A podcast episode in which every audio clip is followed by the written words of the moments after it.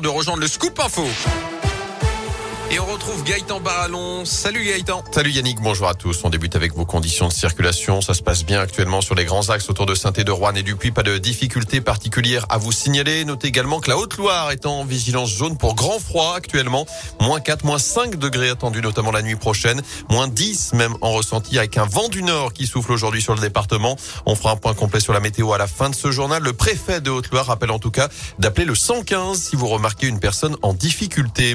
La Haute-Loire sous des caméras aujourd'hui avec ses retrouvailles orchestrées entre Valérie Pécresse et Laurent Vauquier. Après leur désaccord affiché ces dernières années, le président de la région Auvergne-Rhône-Alpes reçoit la candidate LR à la présidentielle pour jouer la carte de l'unité. Il visite la maison de santé de Dunière sur le thème de la ruralité ce matin. Ensuite, ils sont attendus en début d'après-midi au Puy-en-Velay, notamment à l'hôtel des Lumières et à la cathédrale avant de participer à une réunion publique salle Jeanne d'Arc aux alentours de 15 heures.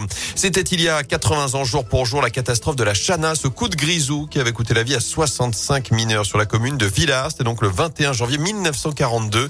Des commémorations sont prévues à partir de 17h ce soir, en présence notamment de descendants de victimes, du maire de Saint-Étienne, Gaël Perdriau, encore de la préfète de la Loire, Catherine Séguin.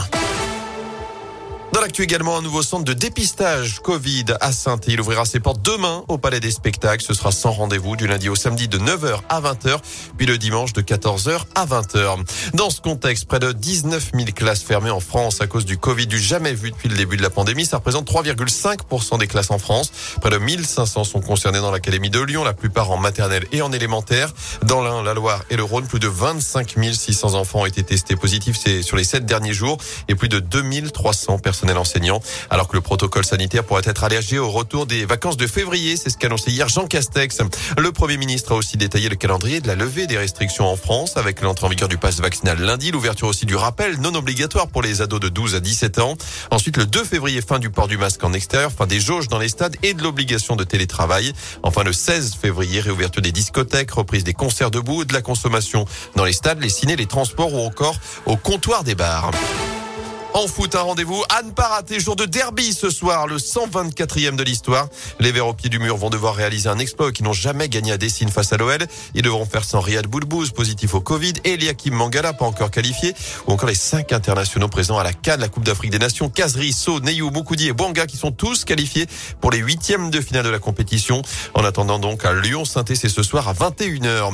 Un autre derby à suivre ce week-end, cette fois en basket. Gros défi également pour la Chorale de Rouen qui se déplacera sur le parquet de Lasvel dimanche à Ville Villeurbanne à partir de 17h. Demain, Saint-Chamond, toujours leader de Pro B, sera à Boulazac à 20h. Enfin, un Ligérien sera-t-il porte-drapeau prochain JO d'hiver à Pékin? Ça débute dans 13 jours. Le Montbrisonnais Guillaume Cizeron fait partie des nommés sa partenaire de danse sur glace, la Clermontoise Gabriela Papadakis. Verdict mercredi prochain. Fait, merci beaucoup.